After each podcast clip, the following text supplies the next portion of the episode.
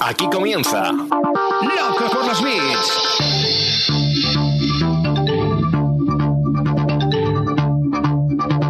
El podcast de e-commerce y marketing online de Emiliano Pérez Ansaldi.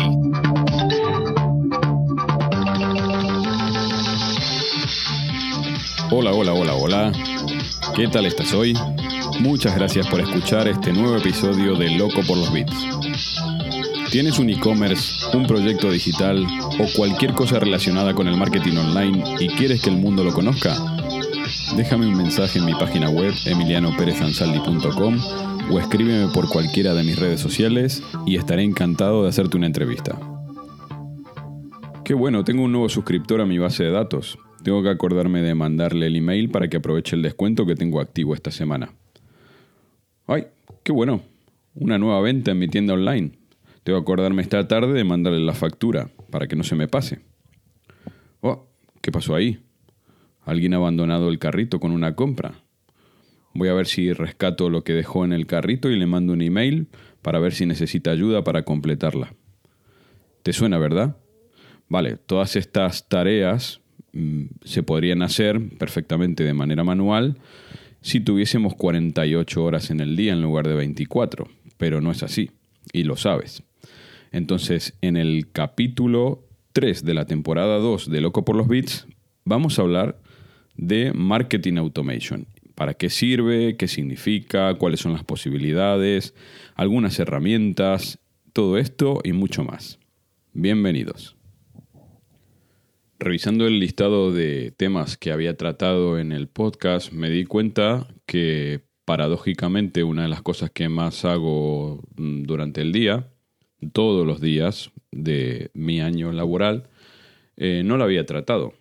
Y es justamente el marketing automation o automatización de marketing, como le queráis llamar. De la alquimia o magia pasamos directamente al data science en, en el marketing actual. Los departamentos de marketing han sufrido un proceso de transformación digital en los últimos años que casi asusta mirar hacia atrás y ver lo que hacíamos hace apenas 5 o 6 años.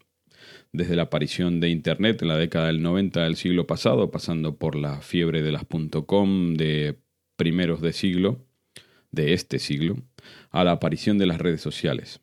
Bueno, así es como hemos visto cómo las estrategias de marketing han tenido que pasar gran parte o todo su peso a un mundo que todavía está formándose y que no terminamos de entender. Un mundo que además de los más media ahora cuenta con plataformas publicitarias en buscadores, en redes sociales, en blogs, ¿sí? los emplazamientos display y muchos etcétera más. En este contexto, cada vez existe más la necesidad de contar con herramientas que nos ayuden en esa planificación, en la gestión y en el control de las campañas de marketing que, como decimos, cada vez son más complejas y abarcan cada vez más plataformas. Esto incluye herramientas que te permitan llevar a cabo acciones de personalización que serían imposibles de realizar a mano, como vimos en la intro, con audiencias además cada vez más grandes como la que se gestionan en este mundo online en el que nos toca vivir.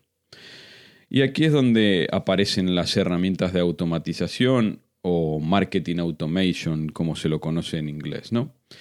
El marketing automation entonces es simplemente o sin el simplemente la utilización de software para realizar acciones de marketing de forma automatizada. Gracias a estas nuevas herramientas, una empresa puede realizar procesos repetitivos que de manera manual costarían mucho tiempo y recursos y además conseguir más y mejores resultados. Y cuidado, ya sé lo que estáis pensando alguno de vosotros, que esto se trata de eliminar puestos de trabajo, de dejar personas en la calle y nada más lejos de la realidad. La automatización de tareas, cualquiera, no solamente las de marketing, se trata de hacer más productivos los procesos y a las personas, para de esta manera ser más eficientes y por supuesto obtener así mayor rentabilidad. ¿Cuáles son los beneficios de marketing automation que podemos destacar? La implementación de la automatización en los procesos de marketing nos permiten una serie de ventajas que antes directamente ni podíamos soñar.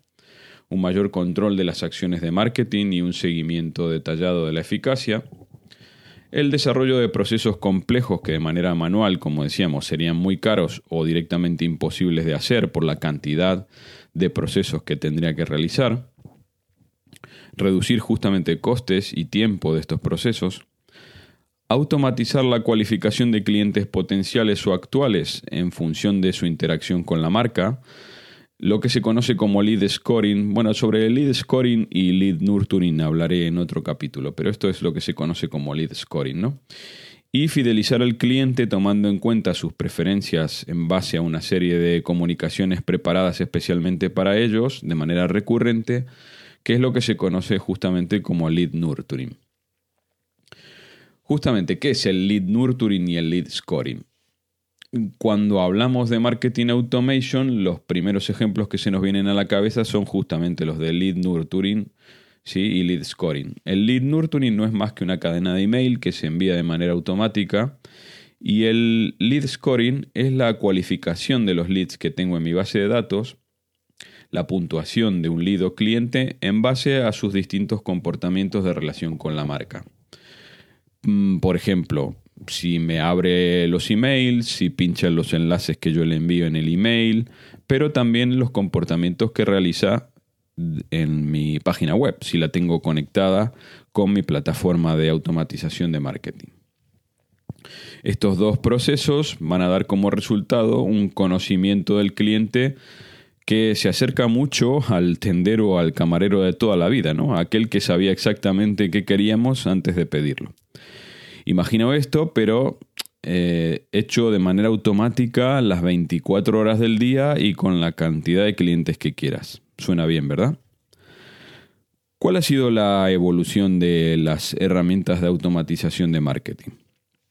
La automatización de marketing es una evolución de lo que se conoce como inbound marketing, un concepto que parece relativamente nuevo, pero que nació en el 2005 de la mano de la empresa HubSpot, que seguramente que te suena.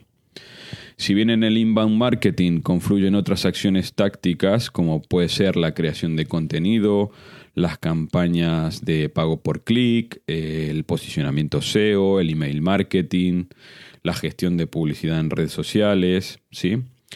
Todo esto Mm, es una parte. Entonces el marketing automation toma el testigo al final de todo ese proceso para conocer todavía muchísimo mejor al usuario y ayudar a segmentarlo mejor en base a sus preferencias y a sus comportamientos, que es lo importante. Por lo tanto, se puede decir que el marketing automation completa al inbound marketing y lo hace más efectivo.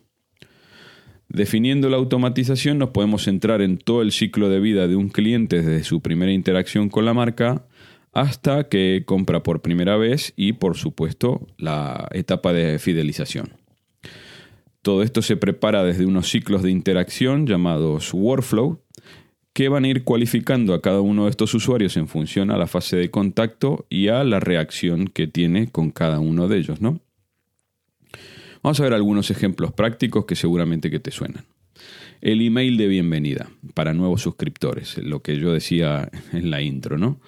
En base a sucesivas interacciones, por ejemplo, si vuelve a entrar en la web o si ha comprado y demás, vamos metiendo en una base de datos específica eh, cada una de estas etapas y eh, en función de, pues, de las interacciones yo puedo generar una cadena de emails hasta que esta persona desde el email de bienvenida, simplemente por suscribirse a mi base de datos, se transforma en un cliente efectivo y recurrente.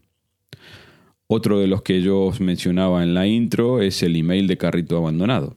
Si tengo el email del usuario de mi tienda online y esté abandonado el proceso de compra, puedo enviarle un correo electrónico de forma automática con lo que ha incluido en su carrito pero que no ha completado para ofrecerle ayuda para que complete la compra si es que ha tenido un problema, por ejemplo, con los procesos de pago.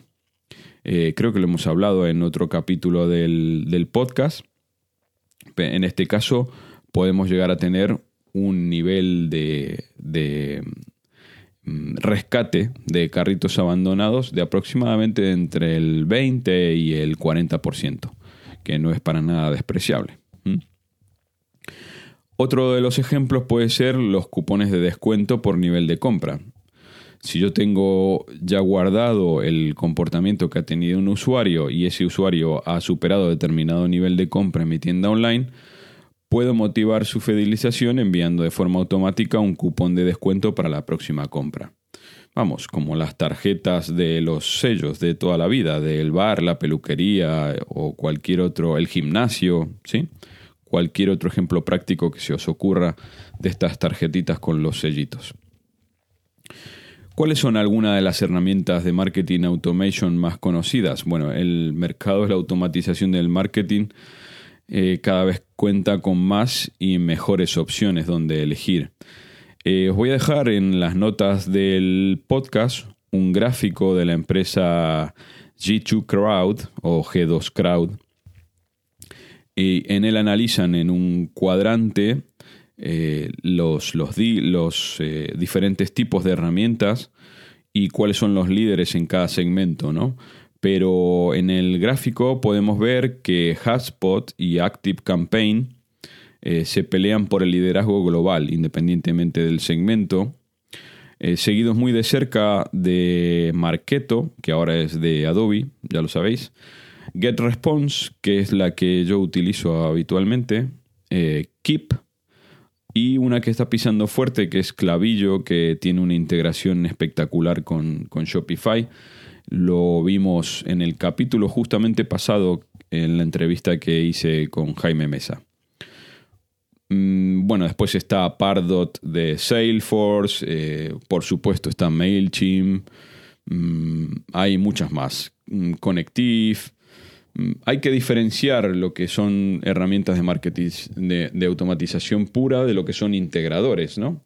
En integradores mm, tenemos dos grandes líderes del mercado que mm, casi hacen lo mismo, van más en gustos que en otra cosa, que son Zapier, e Integromat. ¿Vale? Integromat un poquito más barata o bastante más barata que Zapier, pero básicamente hacen lo mismo. Integran diferentes herramientas, además ¿sí? de, la utilización de eh, la automatización del email marketing, que es básicamente por lo que se conoce o por lo que casi todos hemos dado los primeros pasos en automatización. Como os decía, la elección de uno u otro software va a depender un poco de las necesidades específicas de cada empresa y por supuesto su presupuesto, pero sobre todo de la estrategia que se quiere implementar. La automatización de marketing para las pymes es algo que recién está empezando, pero por la cantidad de propuestas que he hecho en el último año y lo que va de este, os puedo asegurar que será algo de lo que comenzaremos a escuchar muchísimo, muchísimo en los próximos tiempos. Y hasta aquí hemos llegado con el capítulo de hoy. Espero que os haya gustado, ya digo, pecado mío no haber hablado antes de lo que es la automatización de marketing, eh, con todo lo que la utilizo todos los días. Espero que mm, os animéis a dar los primeros pasos y ya sabéis, si necesitáis ayuda, por aquí me tenéis. ¿Vale? Hasta el próximo capítulo de Loco por los Beats. Tengo una entrevista con una persona que os va a sorprender, así que os espero. Adiós.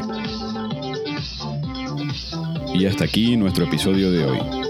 Espero que lo hayas disfrutado tanto como yo. Muchas gracias por tus likes en todas las plataformas de podcasting. Te espero en el próximo episodio de Loco por los Beats. Me parece que se nos ha acabado la batería y esto llega a su fin.